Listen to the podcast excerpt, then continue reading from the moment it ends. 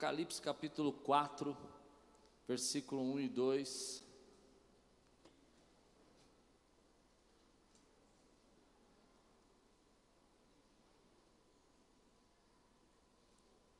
Se você encontrou, levante bem alto a sua Bíblia. Diga: Essa é minha Bíblia. Eu sou o que ela diz que eu sou. Eu tenho o que ela diz que eu tenho. E eu posso o que ela diz que eu posso. Abrirei meu coração. Deixarei a palavra de Deus entrar. E nunca mais serei o mesmo. Amém. Apocalipse capítulo 4, versículo 1 e 2. 1 e 2.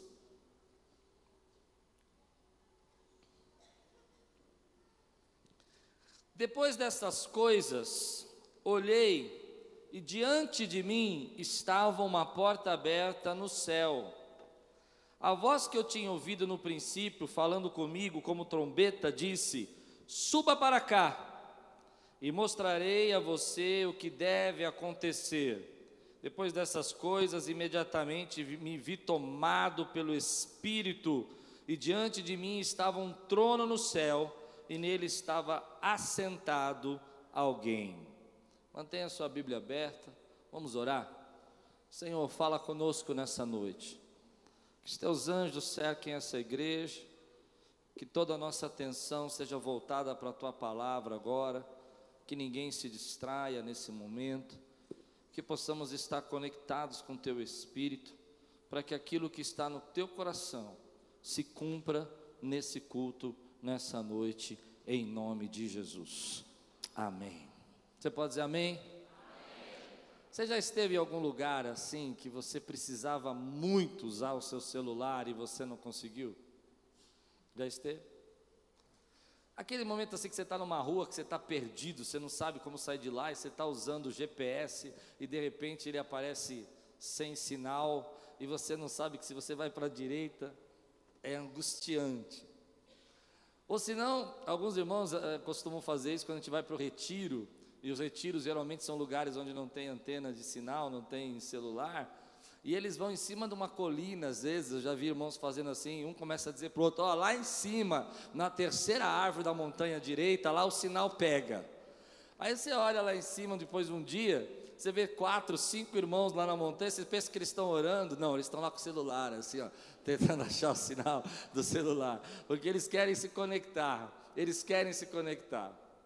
O texto que eu li, a Bíblia está dizendo para nós em Apocalipse capítulo 4, que João está tendo toda a revelação do Apocalipse, e se você conhece o Apocalipse, até o capítulo 3, ele está entregando as profecias, as revelações sobre as igrejas da Ásia, as igrejas de Éfeso, Esmirna, Tiatira, Filadélfia, Laodiceia, e ele estava ministrando essas igrejas, e agora ele tem uma visão, ele tem uma visão onde uma voz, a voz estava falando com ele como trombeta, ela aparece e ele vê uma porta aberta adiante dele. Eu acho muito bonita essa expressão, guarde essa expressão.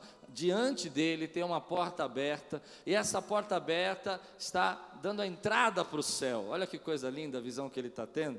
E essa voz diz para ele: suba, suba, vem aqui, venha nessa dimensão que eu quero falar com você.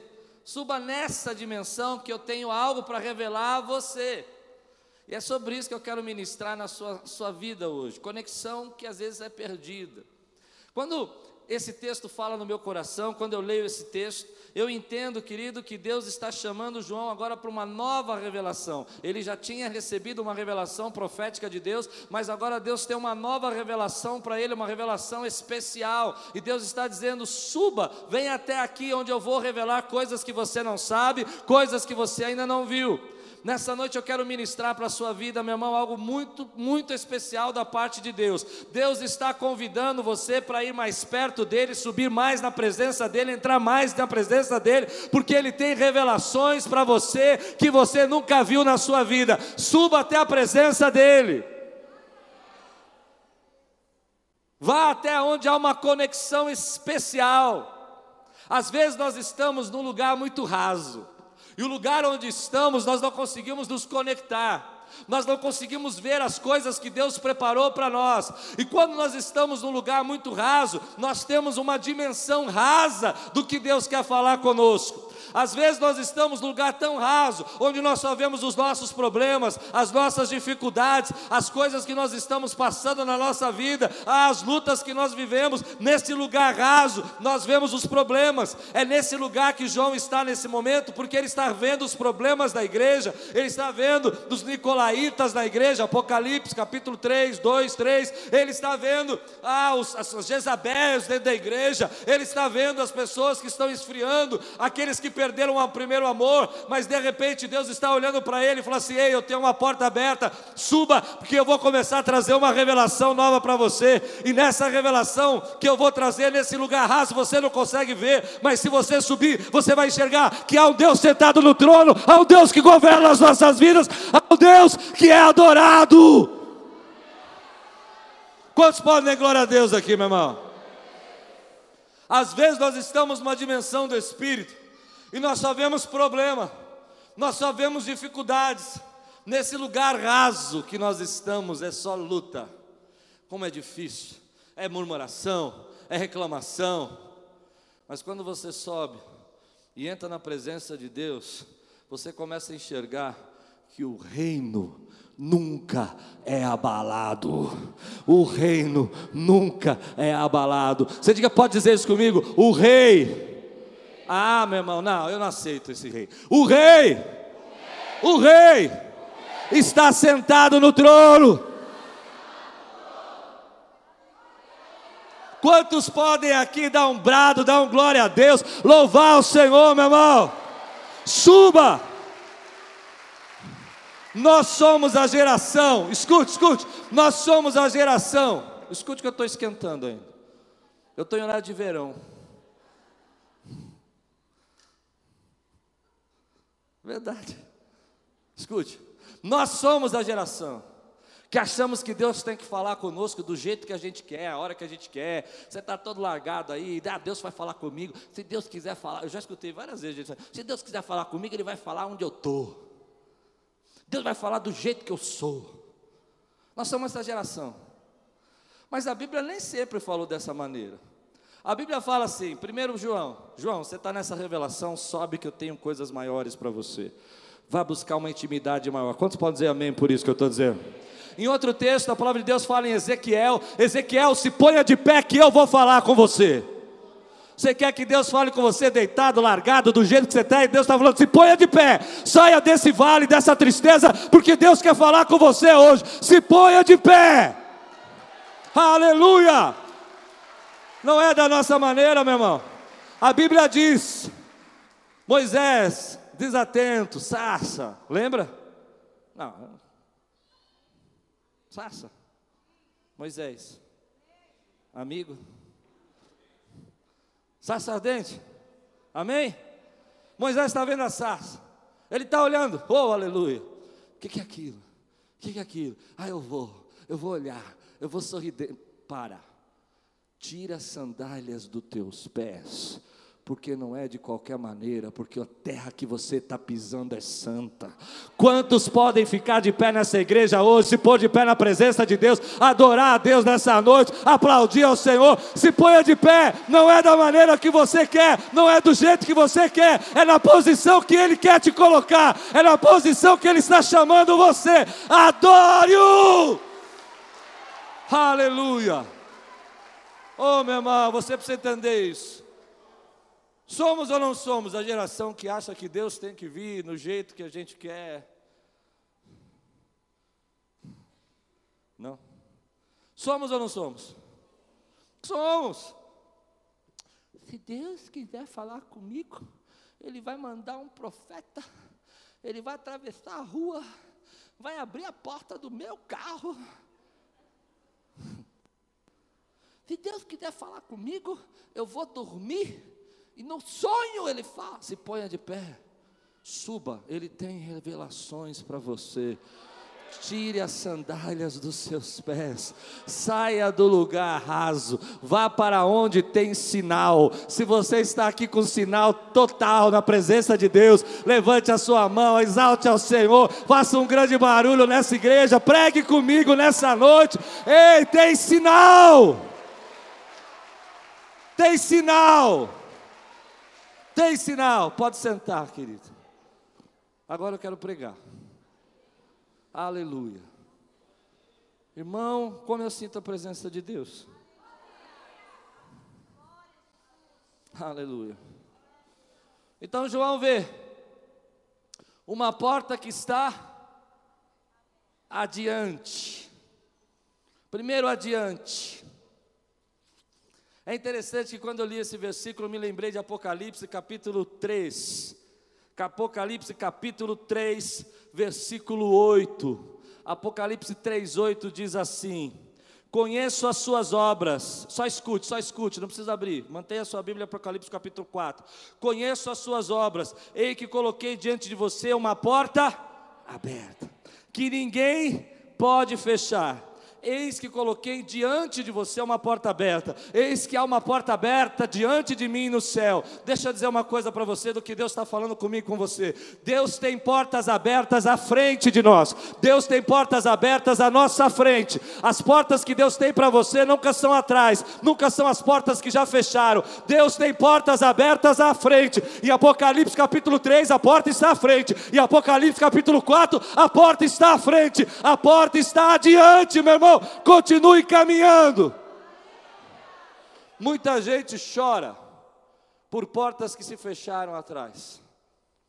Pode andar aqui no corredor hoje, e você vai ver gente falando assim: ah, porque eu perdi, porque uma porta se fechou, porque eu tinha, porque eu fazia. E é, é duro mesmo você olhar para trás e lembrar de algumas coisas que você perdeu ou portas que se fecharam, pessoas que perderam o emprego, pessoas que tinham a sua seu trabalho na sua comunidade, e houveram problemas e fechou a porta. Mas eu quero revelar uma palavra para você essa noite. Se você crê, receba isso como profético. Deus não trabalha com portas que se fecharam atrás, Deus tem portas abertas à frente. Você precisa entender: Deus não está trabalhando com portas fechadas atrás, Deus está abrindo portas abertas à frente à frente, continue caminhando, continue caminhando, a porta está aberta à frente. Sabe por que você chora? Pelas portas que se fecharam atrás porque você não tem noção da grandeza e da glória das portas que estão abertas à frente. Se você enxergasse a grandeza, a glória das portas que estão abertas à frente, que Cristo abriu para você, você não choraria por nenhuma porta que se fechou. Nós choramos por portas que se fecharam, porque nós enxergamos as portas que Deus tem à frente. Mas isso é interessante que eu vou dizer para você. Quando você chora pelas portas que se fecharam, você não consegue enxergar as portas que estão à frente. Para você olhar as portas que estão à frente, você precisa esquecer as portas que se fecharam. Porque a porta que Deus está abrindo para mim e para você não é atrás, é à frente. E para você e para você ver portas à frente, você precisa olhar para Quantos podem aplaudir o Senhor aqui nessa noite? Ei, meu irmão, eu creio, igreja, eu creio, eu creio que Deus tem para essa igreja, igreja Quírios, você que é dessa igreja, escute o que eu estou profetizando. Hoje eu cheguei aqui numa angústia, porque eu falei, Deus, há coisas que o Senhor quer falar que eu não consegui entregar de manhã, eu vou entregar à noite, o Senhor vai me revelar. Sabe qual é a palavra que Deus me deu? Filho, diga, tenho portas abertas à frente. Eu falei, mas eu disse isso. E o Espírito Santo começou a me incomodar. Não, você não entendeu. Para você, para essa igreja. Há portas abertas, querido, que Deus está fazendo para você hoje. Dimensões, dimensões revelações, sussurros de Deus, segredos de Deus, mensagens poderosas, coisas que pessoas nunca viram, você vai ver nessa porta que se abriu na sua frente, meu irmão. A porta que Deus está abrindo a você é à frente, continue caminhando, pare de se lamentar, se levante, ande na direção da porta que Deus tem para você. Aleluia. Você lamenta as portas que se fecharam, porque não enxerga as portas que Deus tem à sua frente. Se você enxergar as portas que Deus tem à sua frente, as portas que são fechadas. Aqui nem não, quem assistiu aqui a Alice do País da Maravilha? Ela tem uma portinha numa sala assim, que ela fica tentando entrar. Essa é a porta que se fechou para trás. Mas a porta que Deus tem para você é a frente. Aleluia. Deus tremendo, me faz ir na porta que o Senhor está abrindo. Me faz ir. Eu acho interessante esse texto porque a Bíblia não diz que a porta irá se abrir. A Bíblia diz que a porta está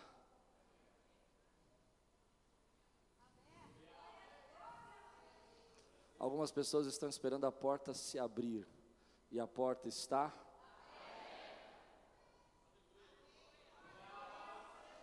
Quantos creem que Deus tem uma porta aberta aqui, querido? Tem gente tá dizendo, Deus vai abrir uma porta. Não, a porta já está aberta. Deus vai fazer uma porta, a porta já está feita e está aberta. Aleluia. Eu quero ler um texto com vocês aqui. Vou ler juntos. Hebreus capítulo 10, versículo 19 a 23. Antes de você ler, você só vai dizer para mim isso para você não esquecer a mensagem de hoje. A porta está Amém. forte. A porta está Amém. Olha o que diz a Bíblia aqui. Posso ler? Hebreus capítulo 10, versículo 19 a 23. Portanto, irmãos, temos plena confiança para entrar no lugar santíssimo pelo sangue de Jesus o sangue de Jesus abriu a porta mais extraordinária para a nossa vida. O sangue de Jesus abriu a porta onde nenhum homem podia entrar. O sangue de Jesus nos leva ao Santíssimo Lugar. Se você não entende o que esse texto está dizendo, está dizendo que naquela época havia um templo, e no templo havia um lugar santíssimo. Esse lugar santíssimo ninguém poderia entrar, apenas um sacerdote, uma vez por ano, ia lá e trocava os pães, arrumava aquele lugar, porque, meu irmão, aquele lugar era santíssimo. Ele entrava entrava amarrado, com o sininho do lado, porque se alguém entrasse ali fora de hora, despreparado, não purificado, ele poderia ser fuzilado lá dentro, então ele teria que tocar o sininho quando caísse, ele caía, tocava o sininho e alguém puxava, mas a Bíblia está dizendo: entremos entremos com toda ousadia no Santíssimo Lugar. A porta está aberta. Suba, entre com ousadia no Santíssimo Lugar, na presença de Deus. Deus está chamando você para lá. O lugar e a porta está aberta, aonde ninguém poderia entrar, aonde ninguém poderia chegar. Eu e você temos acesso ao Santíssimo Lugar na presença de Deus. Aleluia. O texto diz: pela, temos plena confiança, não como os sacerdotes entravam assustados e com medo, para entrar no lugar santíssimo, pelo sangue de Jesus. Pelo sangue de Jesus, nós clamamos pelo sangue de Jesus, por um novo e vivo caminho que Ele nos abriu por meio do véu, isto é, do seu corpo temos, pois, um grande sacerdote sobre a casa de Deus, assim aproximemo-nos de Deus com coração sincero e com plena convicção de fé, tendo os corações aspergidos para nos purificar de uma consciência culpada e nossos corpos lavados com água pura. Apeguemos-nos com firmeza à esperança que professamos, pois aquele que prometeu é. A porta está aberta a gente não pode se contentar com um pouquinho só de Deus. Se você tem consciência que a porta está aberta, você não pode se contentar com um pouquinho de Deus. Deus está dizendo, ei, o lugar onde você está convidado é lugar santíssimo. Às vezes nós somos uma geração que se contenta com um pouquinho de Deus. Eu tenho um pouquinho da presença de Deus. Eu adoro a Deus um pouquinho. Eu louvo um pouquinho. Eu me entrego um pouquinho. Deus está dizendo para você: a porta está aberta. Entre na presença dEle. Entre pelo acesso. Há duas lições aqui sobre porta que eu quero tirar. A primeira é que porta é transição. Quando você abre uma porta, você está num ambiente e quer entrar em outro ambiente. Por exemplo, se você está na sua cozinha e você tem uma porta entre a cozinha e a sala, e você quer entrar na sua sala, quer relaxar na sala, quer descansar, isso você não faz na cozinha, você abre a porta e vai relaxar no outro ambiente. Não é? Se você quer se entregar mais, dormir de vez, ou quer descansar de vez, você abre a porta do seu quarto e entra num outro ambiente. Não é assim? Porta é transição. Porta é um lugar onde você entende que, por exemplo, se você está na rua, desprotegido, está assustado, a primeira coisa que você quer fazer é abrir a porta da sua casa, entrar para dentro e trancar a porta, porque a porta te dá uma transição de insegurança para segurança, de um ambiente às vezes hostil para um ambiente de conforto, para um ambiente de consolo, para um ambiente de descanso. A Bíblia está dizendo o que, que o João está vendo aqui nesse texto. Antes disso, ele via a igreja, o ambiente que ele está vendo é perseguição, pessoas sendo perseguidas, pessoas sendo atacadas, pecado dentro da igreja, dificuldades, lutas. Ele está nesse ambiente, ele está nessa dimensão, porque porta traz isso, traz ambiente, ambiente traz transição, transição traz dimensão.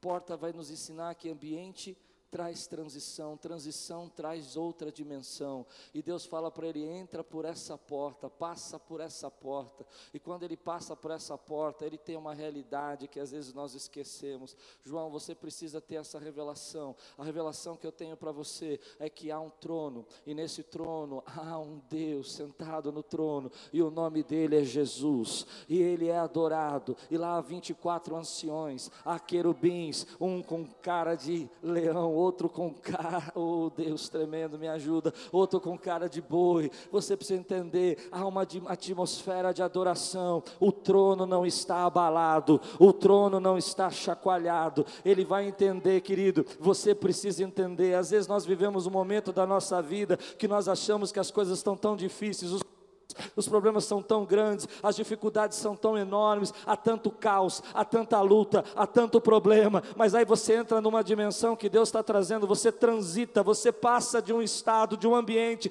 e você entra num ambiente de glória, e você entende que Deus está cuidando de todas as coisas, que nada foge do controle dEle, que as mãos poderosas dEle estão cuidando de nós, que Ele ainda está sentado no trono, nada foge do seu poder, Ele é o Alfa e o Ômega, o princípio e o fim, ah, o nome dele é o pelo qual importa que sejamos salvos, o nome dele é pelo qual importa que todos, todos os joelhos se dobrem e toda a língua confesse que Jesus Cristo é o Senhor. A tua vida não está, querido, na dimensão da terra, a tua vida está na dimensão do céu, nessa dimensão onde está o trono, tudo, tudo está sob controle.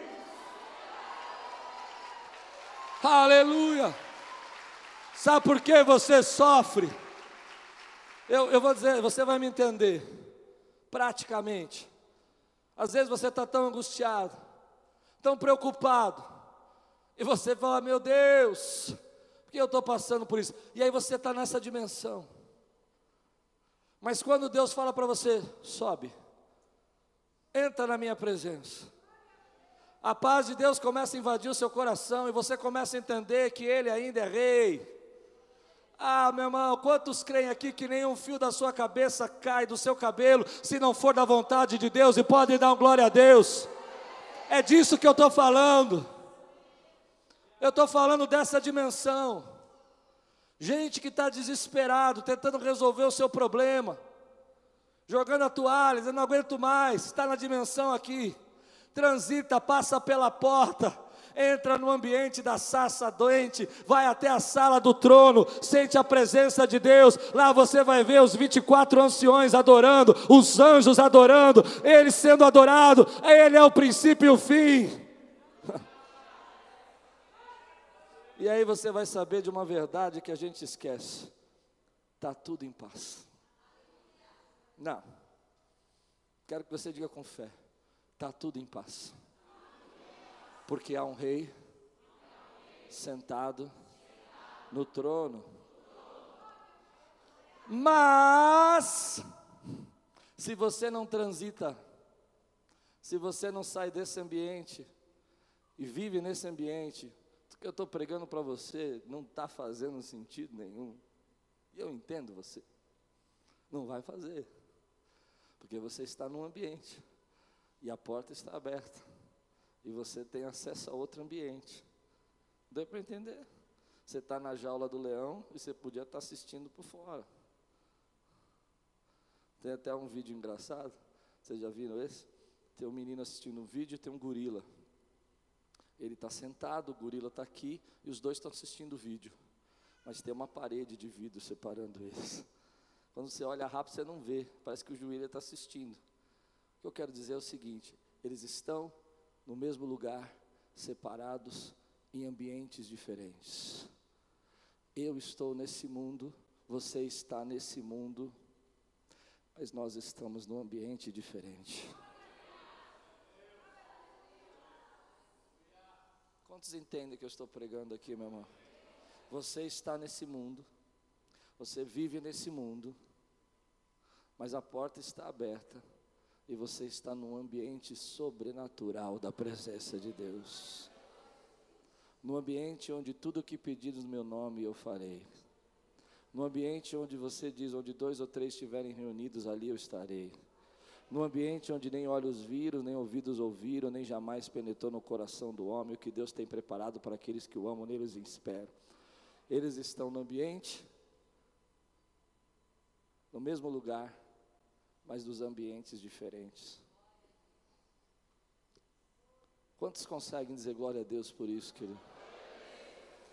O caos está aqui, na cidade, no rio, nas ruas, na corrupção, mas eu não sou desse ambiente.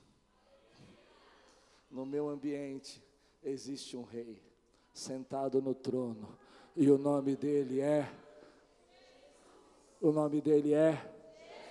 O nome dele é. O nome dele é. Aleluia! Aleluia! Aleluia! Porta também na Bíblia é oportunidade. Porta é, é oportunidade. Paulo diz assim em 1 Coríntios, ele fala assim, porque uma grande ou uma oportuna porta se abriu. O texto diz assim: porque abriu para mim uma porta ampla e promissora, e há muitos adversários. Quando eu me lembrei disso, porta ampla e promissora. Primeiro eu quero perguntar: quantos creem que Deus tem para você essa semana uma porta ampla e promissora? Paulo disse que Deus abriu para a vida dele uma porta ampla e promissora. Se Deus abriu para a vida do apóstolo Paulo uma porta ampla e promissora, por que, que ele não pode abrir para você e para mim nessa igreja, nessa noite que estamos adorando uma porta ampla e promissora? Portas que você nunca viu na sua vida, amplas e promissoras, ele pode fazer? Ele disse, Paulo disse, porque Deus me abriu uma porta ampla, promissora. Então ele tem portas amplas e promissoras. Só que eu me lembrei que porta ampla é assim. Uma vez nós estávamos viajando, eu e a Lupe, e nós chegamos no museu. O museu, ele era numa rua pequena. Não tinha aquele saguão, aquelas coisas que tem no museu, sabe? Jardim para entrar. Era uma porta. Uma porta. Uma porta ampla, de 3 metros de altura. Uma porta enorme. E aquilo me impressionou, eu fiquei parado ali olhando a porta, fiquei enxergando aquela porta. Era grande, toda talhada, bonita a porta, mas enorme. Mas, mas não parecia nada muito grande. Parecia uma rua. Um negócio que você entrava ali. E de repente, eu falei, vamos entrar.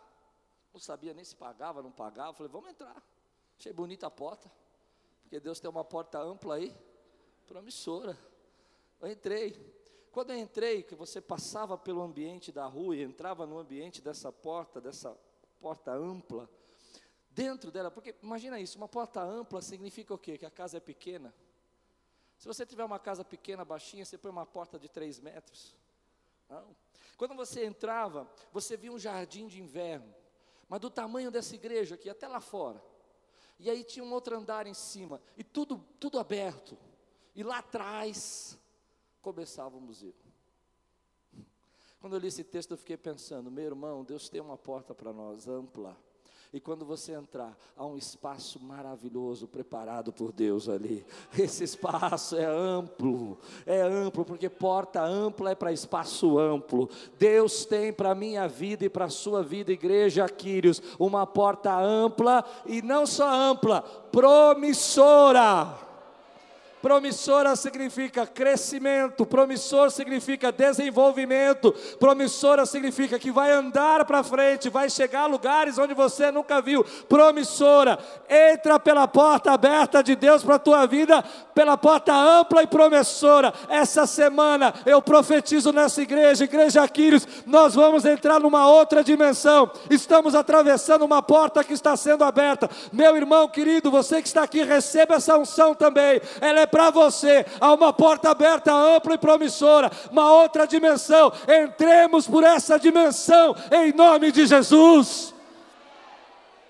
Se você liga comigo essa palavra profética, dá um glória a Deus aqui, exalta ao Senhor. Aleluia.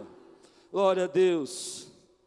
Então João entra, porque porta é oportunidade. Diz o texto, vamos ler juntos, Apocalipse capítulo 4, versículo 3 a 8. Apocalipse 4, 3 a 8. Aquele que estava sentado, eu quero que você imagine isso. Aquele que estava sentado era de aspecto semelhante a jaspe e sardônio, um arco-íris parecendo uma esmeralda, circundava o trono ao redor do qual estavam outros vinte e quatro tronos e assentados nele havia vinte e quatro anciãos. Eles estavam vestidos de branco e na cabeça tinham coroas de ouro, do trono saíam relâmpagos, vozes e trovões, diante deles estavam acesas sete lâmpadas de fogo, que são as, os sete Espíritos de Deus. E diante do trono havia algo parecido com um mar de vidro, claro como cristal. No centro, ao redor do trono, havia quatro seres viventes cobertos de olhos, tanto na frente como atrás. O primeiro ser parecia um leão, o segundo parecia um boi, o terceiro tinha rosto como de homem, e o quarto parecia uma águia em voo. Cada um deles tinha seis asas e era cheio de olhos, tanto ao redor como por baixo das asas. Diante de dia e noite, repetem sem cessar: Santo, Santo, Santo é o Senhor, o Deus Todo-Poderoso, que era e que há de vir. João está vendo aqui coisas que ninguém nunca viu. João está participando de um culto que ninguém nunca participou. E eu vou perguntar aqui aos céticos dessa noite: Você crê que esse culto está acontecendo no céu hoje? Você crê? Crê? E ele entra nessa dimensão. E eu entendo Deus falando comigo assim: João, vem aqui. Porque nesse lugar que eu vou te levar, você vai ver coisas que ninguém nunca viu e eu vou revelar segredos a você que ninguém nunca soube. Talvez se João não tivesse subido, entrado nesse, nessa sala do trono, nós nunca teríamos sabido como era essa sala do trono. Talvez eu nunca poderia contar para você que tem 24 anciões na sala do trono. Talvez eu nunca pudesse descrever para você que tem anjos com cara de leão, anjos com cara de boi, e sabe-se lá como vai ser isso no céu. Mas eu entendo que Deus está mostrando para nós essa revelação. Amém, querido? Amém? Porque quando Deus chama você, para se pôr de pé, para tirar as sandálias, para subir à presença dEle, Ele quer sussurrar no seu ouvido segredos. Deus tem segredos para você. Deus tem segredos para a tua vida. Deus tem coisas que você não sabe que Ele vai revelar para você. Quem vê o que ninguém viu, sabe das coisas que ninguém sabe, e tem as coisas que ninguém tem. Se você vê o que ninguém viu, você tem as coisas que ninguém tem. Quando você enxerga essa dimensão espiritual, você tem a paz que ninguém tem. Quando você vê um Deus sentado no trono, você tem a confiança que ninguém tem. Quando você sabe e tem certeza que há um governo estabelecido no universo, que o nosso Deus está sendo adorado porque Ele era e é e há de vir. Você tem o que ninguém tem. Não. Você precisa entender. Se eu sei que Ele está sentado no trono, hum, eu tenho o que ninguém tem. Eu não estou na mercê dos planos, das confusões econômicas do país. Eu tenho o que ninguém tem, porque eu vi o que ninguém viu. Se eu vejo um Deus sentado no trono e o nome dele é Jesus, e esse Deus é adorado aqui essa noite, a presença dele é sentida. Você tem o que ninguém tem, porque você viu o que ninguém viu. Meu irmão, você precisa entender o que eu estou dizendo. Quando as pessoas estão andando por aí sozinhas, elas não viram o que você viu. Mas se você viu essa sala do trono alguma vez na sua vida, se você sentiu a presença de Deus e você viu a glória dele alguma vez na sua vida, se você sabe por que é que os anjos tem que se prostrar na presença dEle, porque Ele é o Alfa, o Ômega, Ele é o Todo-Poderoso. Meu irmão, você tem o que ninguém tem, você tem a presença dEle na sua vida, você tem a glória dEle na sua vida, você tem a fé, a força dEle na sua vida, você tem a coragem dEle na sua vida, você tem a ousadia dEle na sua vida, você tem uma espada para lutar, você tem um escudo para guerrear e apagar todos os dardos inflamados do maligno, porque você viu o que ninguém viu, você tem o que ninguém tem, porque porque só pode ter aquele que viu a glória de Deus. E se você viu a glória de Deus, adore ao Senhor nessa noite, meu irmão, porque você viu. Eu não posso andar da mesma maneira que eu andava antes, quando eu vi a glória dele. Se eu vi a glória dele, se eu enxerguei a glória dele, se os meus olhos foram abertos, eu fui transformado. Porque eu vi o que as pessoas talvez da minha família não estão vendo, porque eu vi porque os meus melhores amigos talvez não estejam vendo, mas porque eu vi, eu tenho o que eles não podem ter. Quantos aqui viram a glória de Deus na sua vida, querido? Quantos aqui já sentiram a glória de Deus na sua vida? Então eu não posso andar como quem nunca viu a glória. Eu não posso andar como se o trono tivesse vazio. Eu não posso andar de qualquer maneira, porque eu vi a glória dele. Deus chega para mim e para você nessa noite e fala: Filho, vem aqui. Eu quero ter uma intimidade com você. E para ser íntimo com você, eu vou sussurrar, trazer discernimento que as pessoas não têm, mas você tem. Porque você viu, porque você ouviu, porque você percebeu. Você chega em casa hoje, você precisa entender o que eu estou dizendo, e você vai dizer: algo aconteceu na minha vida. Eu entrei numa dimensão diferente de fé. As portas vão se abrir, porque eu sei que Deus compartilha comigo a sua autoridade. Ele já não me chama de servo, ele me chama de amigo. Ele diz que tudo que pedimos no nome dele, ele faria. Eu vi, eu vi. Vai ter alguém do seu lado que vai dizer assim: Tá doida? Essas igrejas faz a cabeça mesmo, né? Nossa, fizeram uma lavagem cerebral na sua mente, não é assim? Porque você está perguntando para pessoas que não viram o que você viu, e porque não viram o que você viu, não tem o que você tem. Se você soubesse o que você tem, querido.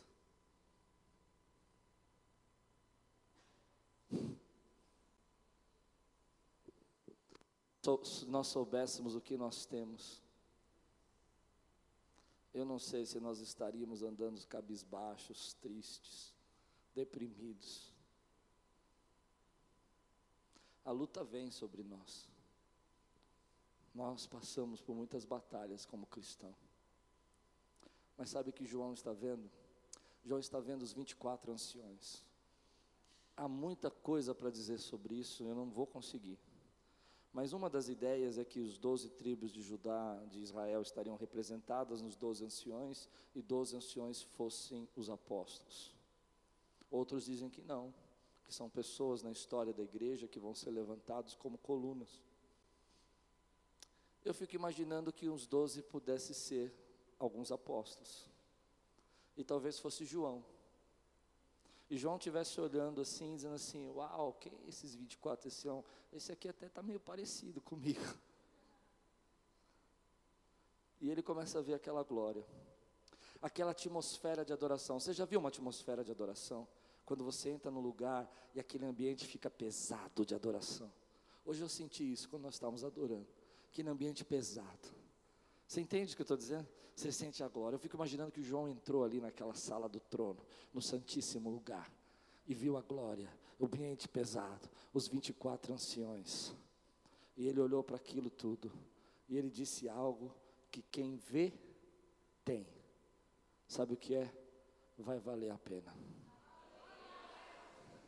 Vai valer a pena. E ele vê os 24 anciões pegando as suas coroas. Eu gosto demais desse texto, eu choro.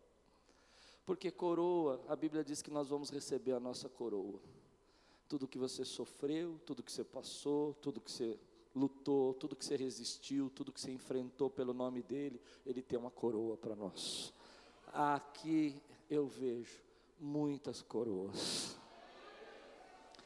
Coroa. Mas o que é lindo nesse texto é que esses homens pegam as suas coroas, seus títulos, seus cargos, suas lutas, seus corpos partidos, as suas marcas de Cristo, todas as pedras preciosas das suas coroas, as suas negações, as suas batalhas, as suas noites sem dormir, as suas intercessões, e eles não dizem, oh, Uau, que coroa linda! Eles não dizem isso, eles veem a glória de Deus, eles pegam as suas coroas e jogam aos pés de Jesus porque diante dele tudo isso não é nada. Vai valer a pena, vai valer a pena, vai valer a pena. O que é que os anjos veem, que os fazem se prostrar? O que é que os anjos veem, que os fazem cantar santo? Eles pegam as coroas às vezes nós estamos tão preocupados com os títulos. Eu sou pastor, eu sou bispo, eu sou apóstolo. Uau! Você vai pegar sua coroa de apóstolo, vai pegar sua coroa de bispo e vai jogar nos pés dele, porque por ele, para ele são todas as coisas. É dele e por ele.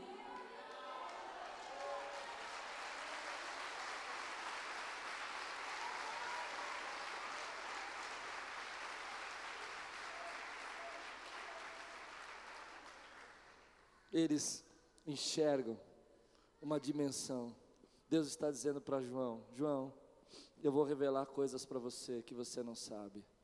Você está tão preocupado com a igreja, você está tão preocupado com as lutas, com a perseguição que vocês estão passando.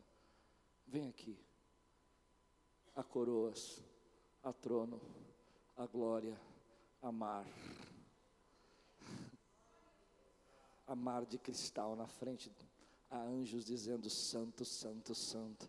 Há anjos de seis asas, com cara de leão. Ah, meu irmão, adoro, adoro, adoro. Se há uma centelha do Espírito Santo dentro de você agora, deixe ela inflamar e adoro, adoro, adore do seu jeito.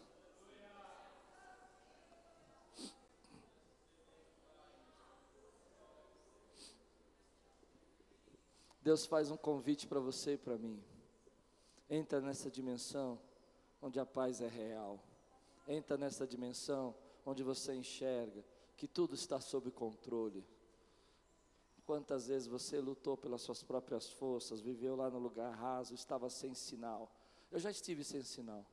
Eu me lembro uma vez, muitos anos atrás, pastor novo. Pastor novo é orgulhoso, irmão. Todo pastor novo é orgulhoso. Eu também era novo, era orgulhoso. Me convidaram para pregar numa igreja. Eu nem orei perguntando se eu tinha que ir ou não. Falei, eu vou. Minha esposa saiu do quarto, estava sem sinal.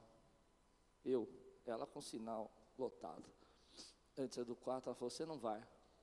Falei: Vou. Você não vai. Falei: Você não manda em mim, mulher, que o homem da casa sou eu. Você não vai. Entrei no meu quarto, eu me lembro até a oração que eu fiz. Eu orei uma oração muito, muito feia. Eu orei assim, eu falei, Deus, essa mulher que tu me deste, estava sem sinal, estava sem sinal. Não me deixa fazer a obra de Deus. Eu quero fazer a sua obra, eu quero salvar as multidões. Sem sinal. O Espírito Santo falou assim para mim, o texto de Oséias, eu não vou lembrar exatamente o versículo, mas em Oséias fala assim: Ó oh, homem, o que, o que Deus te pede, que seja íntegro, que sirva ao Senhor e faça o bem. Em outras palavras, vai cuidar da tua família. Sem sinal. A gente entende isso que Deus chama nós para sermos íntimos dele. Mas para os homens é mais difícil ser íntimo. Mulheres é mais fácil. As emoções das mulheres para ser íntimas de Deus é, é, só você ver no louvor. Você pode ver, se tem barulho, tem uma irmã. Graças a Deus. Eu amo, eu amo o barulho. Eu amo, eu acho que a igreja tem que ser viva. Amém, irmãos? Uma igreja tem que ser apaixonada por Jesus. Uma igreja tem que ser adoradora. Mas é interessante que o homem já é mais reservado. O homem com as suas emoções, eles são mais reservados. Às vezes você chega em casa, meu pai era assim, por exemplo, ele dava comida, dava duas camisas e uma calça por ano, e ele falava: O que, que você quer, garoto? Já estou fazendo a minha parte. E eu dizia para ele: Eu não quero seus bens, eu quero você, pai. Às vezes a esposa sofre isso com o marido. O marido chega e fala: Eu ponho comida na geladeira, eu sustento essa casa, eu trabalho 12 horas por dia. Que mais você quer, mulher? Que mais eu posso fazer? É que você não entendeu. Ela quer você. Ela não quer comida na geladeira apenas, ela não quer só. Ela quer que você entregue de si para ela. Isso é muito forte que eu vou dizer para você agora. Deus, querido, não quer que você apenas seja um voluntário na igreja ou que você seja um bom dizimista. Homens, Deus quer que você entregue de si para Ele. E para nós é mais difícil. Verdade? É mais difícil. Eu já sou um dizimista, eu já sou um voluntário, eu já faço a obra e Deus está dizendo: Eu quero você. Eu não abro mão de você. Eu quero intimidade com você. Quantos homens aqui podem dizer amém porque eu estou dizendo agora, meu irmão? Se entrega. Ele tem discernimentos que você não tem. Ele tem revelação que você não tem. Ele sabe coisas que você não sabe e ele quer sussurrar isso no seu ouvido. Mas você precisa ser íntimo dele. Você tem que sair do lugar raso. Então João continua. E eu vou ler com vocês a última parte, capítulo 4, versículo 9 a 11 diz assim: toda vez que os seres viventes dão glória. Ah, eu, eu fico imaginando isso, meu irmão. Um dia nós vamos estar lá.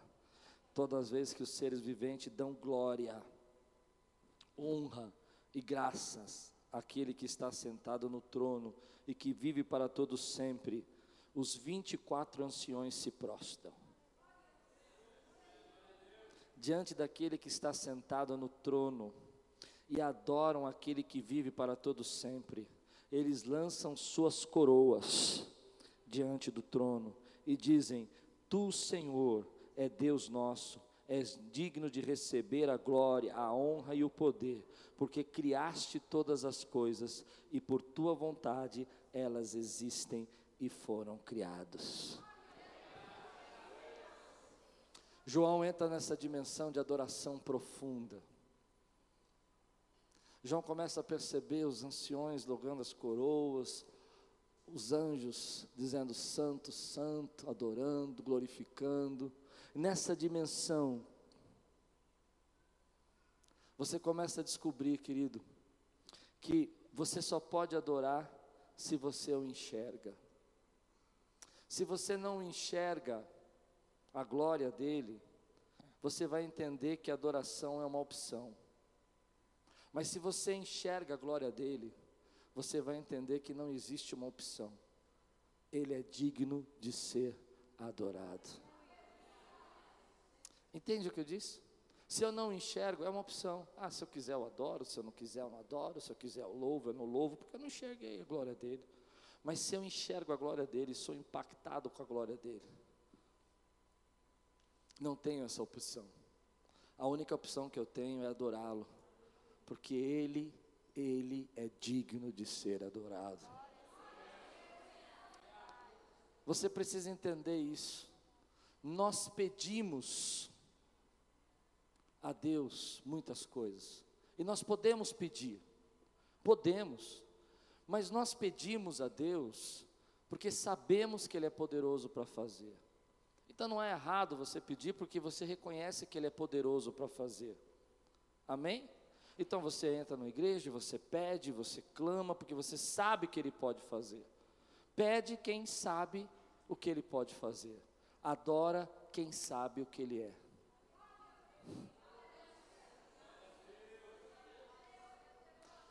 Pede quem sabe o que Ele pode fazer.